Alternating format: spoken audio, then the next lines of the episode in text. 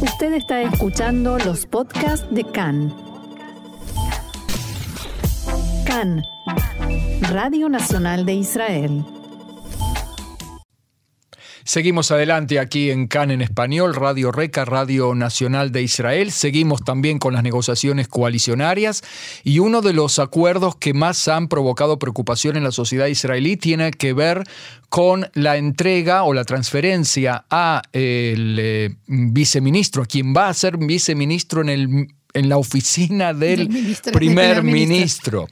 Avi Maoz, que es líder del partido de ultraderecha religiosa Noam, eh, de la responsabilidad por eh, los programas extracurriculares del Ministerio de Educación.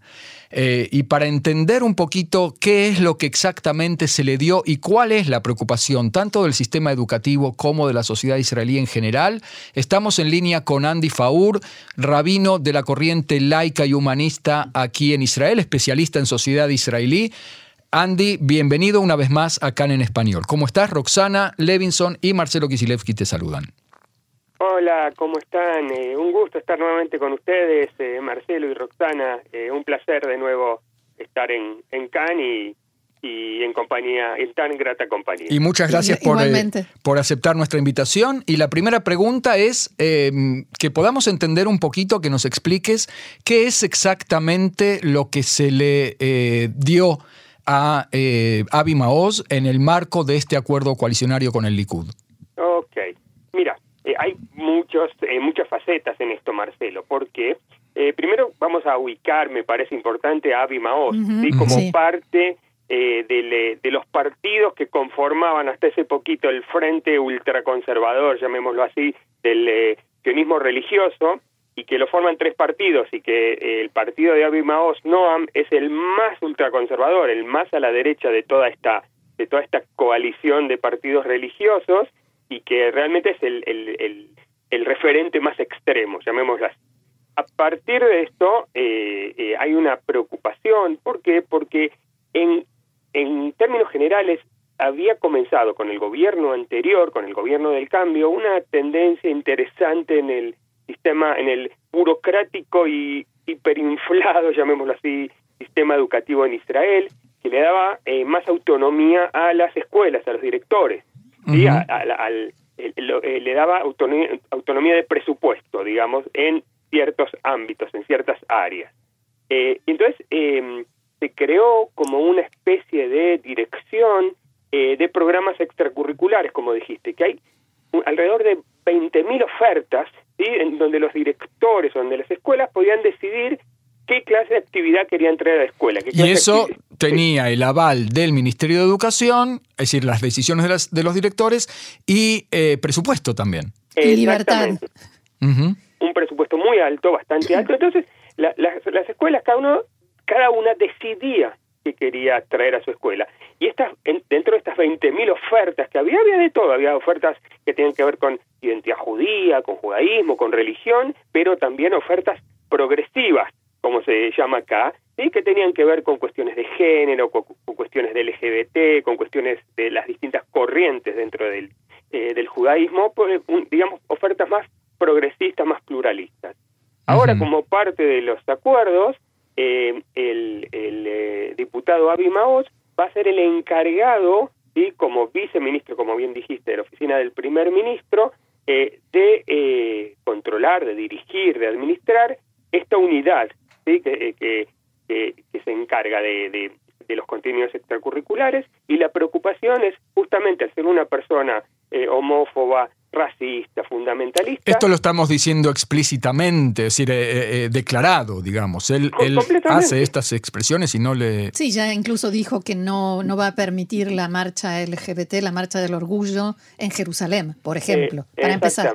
Exactamente. Entonces, ¿qué pasa? del, ámbito, como dijiste bien antes, del ámbito del, del, Ministerio de Educación, este, esta, esta unidad pasa al Ministerio del al, al, ámbito del ministerio, del primer ministro, a la política, de la educación pasa a la política, o sea, va a haber un manejo netamente político que, por supuesto, o sea, de acuerdo a lo que pensamos, va a estar muy sesgado, va a estar muy este cercenado y va a tener, eh, si todo se da como están, como pensamos o como, o como se está planteando, eh, Avi Maoz va a tener la autoridad para poder este, anular ciertos programas, para cercenar, para elegir, para dar menos presupuestos a, a valores más. Él, él, está en contra del progresismo. Él quiere sacar, él lo dijo también explícitamente, quiere sacar de la, de la red educativa eh, lo que él, llama eh, contenidos progresistas o progresivos, ¿sí? que son todos aquellos que nosotros este, consideramos humanistas, pluralistas, abiertos,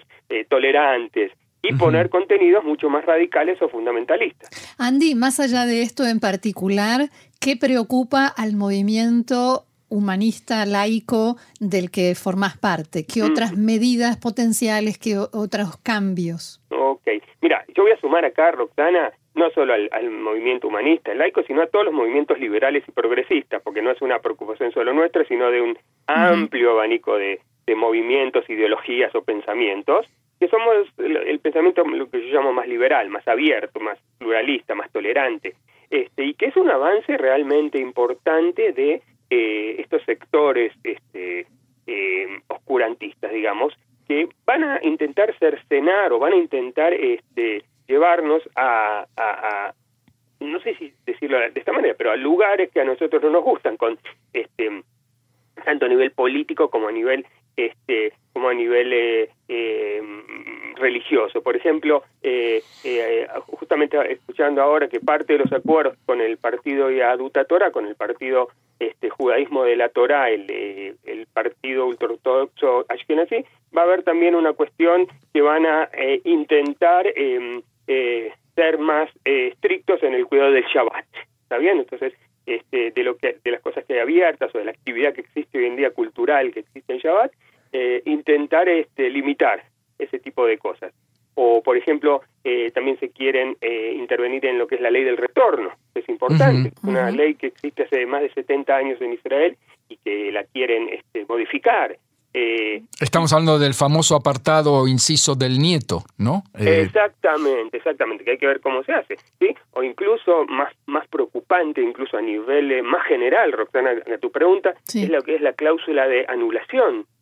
Que la cláusula de anulación, la piscata es la traducción, ¿verdad? De Sí, ahí estamos buscando la traducción, todavía. Exacta, eh, porque eh, es otra cosa. O de superación o de circunvalación, es decir, de puentear a la Corte Suprema de Justicia, en definitiva. Que, básicamente en un sistema democrático es, es, el, es el equilibrio que hace para que no haya una dictadura de la mayoría. Pero Andy, a propósito del sistema democrático, eh, estamos hablando de un gobierno que fue elegido por el pueblo en elecciones democráticas y que no escondió a Avi Maoz como candidato a ocupar el cargo que va a ocupar o cualquier otro.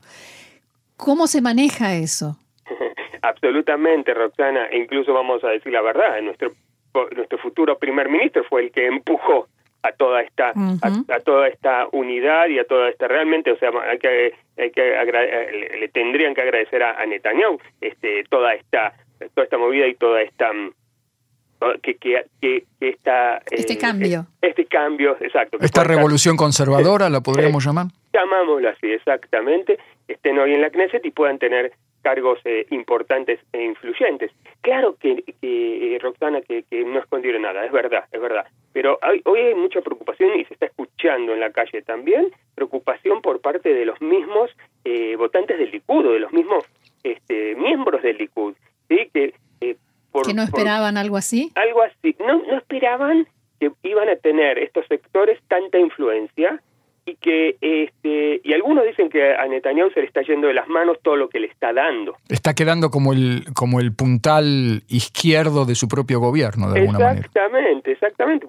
Está, dando todo a todos y cosas muy influyentes, por supuesto, o sea, este y, y en ese sentido este sí es un poco de sorpresa, o sea, dos cosas sorprendieron. Primero, el, el, tamaño que sacaron eh, los partidos de la coalición, sí, que hoy en día eh, son la cantidad de bancas, la cantidad de bancas, exactamente, que, que, realmente eh, se equiparan a las del Likud, que es un punto importante, o sea, que al Likud le queda menos margen de maniobra y menos margen de negociación política, que eso sí sorprendió, no sorprendió a todos, vamos a decir la verdad.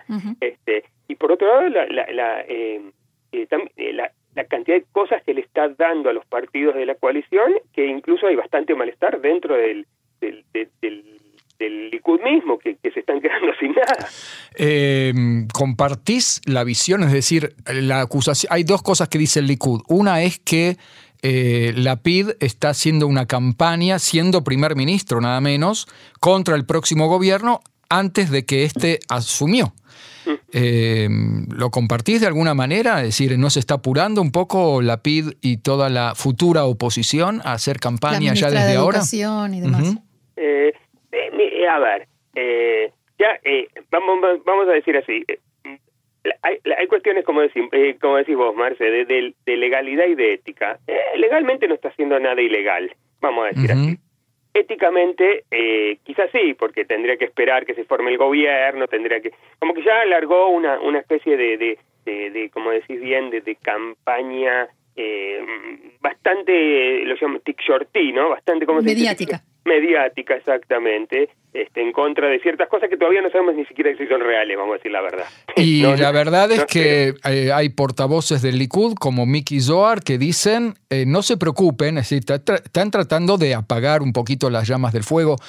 Eh, que prendieron. No se preocupen porque eh, cualquier medida que quiera tomar Avi Maoz o cualquier cosa que él quiera vetar o cualquier cosa que quiera promover no va a poder ponerse en práctica sin el visto bueno de Netanyahu. Todo va a pasar por él. ¿Le creemos? ¿Estamos más tranquilos? ¿Por qué vos decís que no sabemos si son reales? Porque vamos a decir hasta el final, porque, a ver, este, ¿cuál va, a ser? Por ejemplo, vamos a tomar el, caso de este puntual de Avi Maoz y, esta dirección de de, este, de contenidos o, de programas extracurriculares. Es verdad que es eh, viceministro, eh, pero muchas veces los viceministros tienen muchísima este, autonomía, por un lado. Y, la segunda es cuánto Netanyahu, este, este gobierno, por lo que estamos viendo, va a estar lleno de viceministros, lleno de viceministros. Entonces, ¿cuánto Netanyahu, con toda la problemática que tiene este país, este, la situación económica, Irán, la situación global. Eh, ¿Cuánto va a poder dedicarse o, controlar puntualmente algo algo eh, tan relativamente chiquito dentro de su gobierno, ¿no? Relativamente digo a nivel de, o de presupuesto de cuánto va a poder controlar todo esto. Y ah. también yo creo que es muy una cosita chiquita. Sí, perdón creo que vamos a, o sea, ninguno de nosotros, de, nadie creo que puede dudar de la inteligencia política de Netanyahu, más ya que estemos de acuerdo o no. Y yo creo que lo que está haciendo, o lo que está pasando básicamente, es, que hace una semana prácticamente estamos hablando de David Maos y nos estamos olvidando de todo el resto, de que Smutrich o Ben Gvir, que hasta hace una semana eran los titulares. El gran monstruo. Exactamente. Fue superado por otro monstruo. Exacto, cada vez corremos más. Incluso se acuerdan del monstruo que se llamaba Bennett hace, mm. hace dos o tres años y, que, fue primer ministro eh, apoyado por la izquierda en Israel. O sea, cada vez esto se corre más hacia la derecha, por supuesto. Y claro, el monstruo, vamos a ver cuál es, como decís bien Marcelo, cuál es el próximo monstruo. Este, y creo que es una jugada, si es una jugada política de Netanyahu, es muy, muy inteligente porque sacó el foco de, de lo grande. Smotrich y Exacto, que es, el, que lo pesado. Y menos David que realmente... Interesante. Andy, eh, más allá de la preocupación, eh, ¿hay planes de hacer algo, tomar alguna acción, alguna declaración de parte del movimiento laico y humanista? Eh, mira, por ahora salieron varias, este, varias, em, ¿cómo se llama? Cuando uno firma peticiones o varias declaraciones. Eh, no solo de nuestro movimiento, sino también de, educadores, de escuelas, incluso de intendentes de ciudades. Salieron varias peticiones, salieron varias declaraciones importantes. Por ahora hay un movimiento, incluso seguro ya lo habrán, no escuché ayer las noticias, pero incluso Eisenkot, el antiguo este, comandante jefe de las Fuerzas Armadas, dijo que salgamos a manifestar a la manifestación. Quiere sacar un, un, eso, un millón de personas a la calle y él va a estar entre ellas. Exactamente, en protesta. Eh, hay, hay movimiento, o sea, esta, esta, mm, la verdad que, que, que, estaba eh, el sistema político en Israel estaba bastante adormecido desde hace un tiempo y esta esta em, extremización, llamémosla así, esta, esto esto este gobierno este tan radical, exacto, que se va perfilando, como que está moviendo las reacciones. Entonces por ahora son reacciones eh, declarativas, Roxana, por ahora son este, manifestaciones o son este, sí, vamos, vamos a ver, o sea, yo creo que eh, por ahora no, no, no hay nada concreto, sí, por ahora no puedo decir nada, pero vamos a ver qué pasa cuando se forme el gobierno y empiece a implementar medidas o leyes, este, qué pasa y ahí supongo que eh, la gente se va, eh, el sector por ejemplo, progresista o liberal se va a despertar y va a empezar a, a hacer una oposición activa. en la calle, más pública, ¿no? como, como fue en su momento contra Netanyahu cuando empezaba todo el tema del, de, su juicio, si nos acordamos hace unos años. Que también es otro monstruo del que ya nos eh, veníamos olvidando. Exacto. Muy bien, muy bien. Andy Faur, rabino Andy Faur, de la corriente laica y humanista, especialista en sociedad israelí. Eh, muchísimas gracias por estas explicaciones y eh, bueno, volveremos a hablar en algún momento después de que se forme el nuevo gobierno. Te queremos agradecer muchísimo este diálogo con CAN en español. Gracias, Shalom. Un gusto estar con ustedes. Shalom, shalom. Muchas gracias.